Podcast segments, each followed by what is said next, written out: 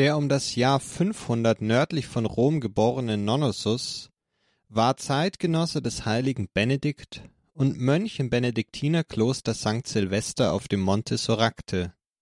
Er lebte unter einem sehr strengen und pedantischen Abt, der ihn viele Demütigungen erleiden ließ, bis Nonnossus selbst Prior des Klosters wurde und seinen Mitbrüdern freundlich und gütig gegenübertrat. Papst Gregor der Große beschreibt den Heiligen in einem ganzen Kapitel seines Buches über die Heiligen Italiens. Gregor schildert ihn als Vorbild der Demut und Milde, der Frömmigkeit und des Gottvertrauens. Den strengen Abt soll Nonnossus mit wunderbarem Gleichmut ertragen und sogar den Jähzorn des Abtes besänftigt haben. Darüber hinaus soll der heilige Nonnossus viele Wunder vollbracht haben. Einige seiner Wundertaten wurden festgehalten. Nach der Schilderung Gregors soll Nonnossus einst ein gläsernes Gefäß beim Reinigen aus den Händen gefallen sein, das zersprang. In Angst vor seinem strengen Abt fing Nonnossus an zu beten, und als er sich wieder aufrichtete, lag das Gefäß unversehrt vor ihm. Es wird auch berichtet, dass die Mitbrüder des heiligen Nonnossus einen Garten an einem Platz auf dem Gipfel des Soracte anlegen wollten wo sich ein riesiger Fels befand, der dies nicht zuließ. Auf das Gebet des Heiligen fanden die Mönche den Fels an einem anderen Tag an einer anderen Stelle, so dass sie nun einen Garten anlegen und bepflanzen konnten. Ein anderes Mal soll Nonnossus in einem Jahr, an dem die Ölbäume keine Früchte trugen, das Speiseöl der Mönche auf wundersame Weise vermehrt haben. Auf diese Überlieferung geht auch der Brauch zurück, an seinem Grab aus einer Öllampe etwas Öl als Heilmittel zu nehmen. Nonnossus wird deswegen auch oft mit Ölzweigen abgebildet. Auf Abbildungen zieren ihn auch ein schwarzer Habit und ein Abtstab. Es findet sich auch ein Fels bei ihm. Das genaue Todesjahr von Nonnossus ist fraglich. Einige Quellen sagen, er soll um das Jahr 570 gestorben sein. Andere wiederum zeugen davon, dass er das Alter von 103 Jahren erreicht haben soll. Sein Todesjahr wäre demnach etwa um das Jahr 600 gewesen. Da auch sein Geburtsjahr nicht genau überliefert ist, bleibt die Frage seines Alters offen. Im neunten Jahrhundert wurden seine Gebeine nach Subbentonia in Mittelitalien übertragen. In der ersten Hälfte des elften Jahrhunderts erbat der Bischof Nitka von Freising anlässlich einer Romreise seine Gebeine. So wurden diese nach Freising überführt und in der Krypta des Domes bestattet. Doch hier gerieten der heilige Nonnossus als auch seine Reliquien mit der Zeit in Vergessenheit.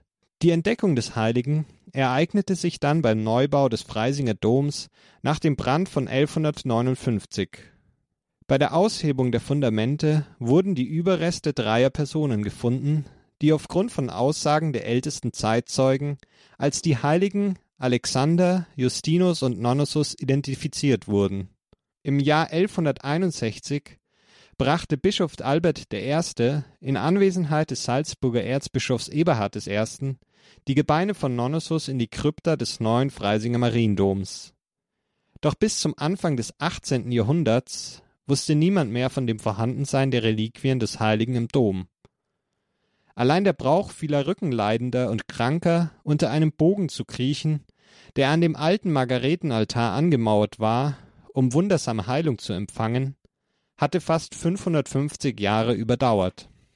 Als 1708 die barocke Neugestaltung der Krypte erfolgte und dieser Bogen durchbrochen wurde, fand sich darin ein steinernes Behältnis mit den Nonnossus-Reliquien und eine Inschrift mit dem Siegel von 1161. Die Überraschung über die Neuentdeckung der Reliquien war groß. Der Fürstbischof Johann Franz Ecker ließ die Gebeine im Rahmen eines achttägigen Festes in einem eigenen Altar in der Domkrypta neu beisetzen. Die Reliquien des heiligen Nonnossus wurden in der Folgezeit zu einem beliebten Wallfahrtsziel in Bayern. Der ursprüngliche Aufbewahrungsort in der Krypta ist noch erhalten. Aus der Mitte der rechten Wand ragt der Steinsarg des Heiligen heraus, und der fromme Brauch, unter den Sarkophag zu kriechen, besteht auch heute noch. Über den heiligen Nonnossus und seine Gebeine, die im Laufe der Jahrhunderte immer wieder vergessen und gefunden wurden, werfen neuere wissenschaftliche Entdeckungen Rätsel auf. Bei Ausgrabungen in der Pfarrkirche St. Tiburtius in Molsbichel in Kärnten 1987 wurde an dem Platz, an dem früher ein Kloster stand, in einem Altar eine eingemauerte frühchristliche Inschriftplatte gefunden. Ihr Text lautet Hier ruht der Diener Christi, Nonnusus, Diakon, der ungefähr 103 Jahre lebte. Er starb am 2. September und wurde an diesem Ort bestattet, am 20. Juli im elften Jahr der Indiktion, drei Jahre nach dem Konsulat der Viri Clarissimi, Lampadius und Orestes. Das heißt konkret im Jahr 533. Weitere Nachforschungen ergaben, dass die Platte aus der zwölf Kilometer entfernten Pfarrkirche des heutigen St. Peter in Holz in Kärnten stammte, die früher die antike Bischofsstadt Tiurnia war. Dort wurden bei der Bischofskirche Ruinen von Pilgerherbergen freigelegt. Ob der heilige Nonnesus aus dem Monte Soracte zu Lebzeiten tatsächlich im heutigen Österreich gewirkt hat, bleibt offen. Aufgrund der verschiedenen Funde könnte es sein, dass in der überlieferten Vita des Nonnesus seit dem 12. Jahrhundert zwei Personen verschmelzen. Jene des Abts des Benediktinerklosters San Silvestre auf dem Monte Soracte im Norden Roms und jene des Sanctus Nonnesus Diaconus Ecclesiae Tiburniensis, einem Diakon in Molsbichel in Oberkärnten. Verehrung des Mönchs bzw. des Diakons Nonnesus gab und gibt es in Kärnten, im Umkreis des Monte Soracte und in Freising. Hier wird er als Nebenpatron der Domkirche verehrt und traditionell von Rückenleidenden um Hilfe angerufen. Auch bei Problemen in der Schule sollen Menschen auf die Fürsprache von Nonnesus Hilfe erfahren haben. Die Benediktiner verehrten den Mönch Nonnesus als Ordensheiligen.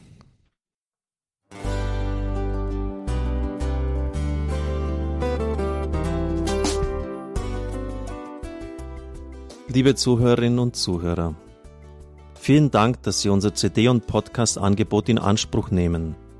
Wir freuen uns, dass unsere Sendungen auf diese Weise verbreitet werden. Dieser Dienst ist für Sie kostenlos. Für uns ist er allerdings mit einem nicht unerheblichen finanziellen Aufwand verbunden. Deshalb sind wir für jede Spende dankbar. Alle Bankverbindungen unserer Spendenkontos können Sie über unsere Homepage horeb.org unter dem Menüpunkt Spenden einsehen. Dort besteht auch die Möglichkeit, online zu spenden. Natürlich nach den neuesten Sicherheitsstandards. Sie können diese Informationen auch bei unserem Hörerservice unter der Telefonnummer 08328 921 110 erfragen.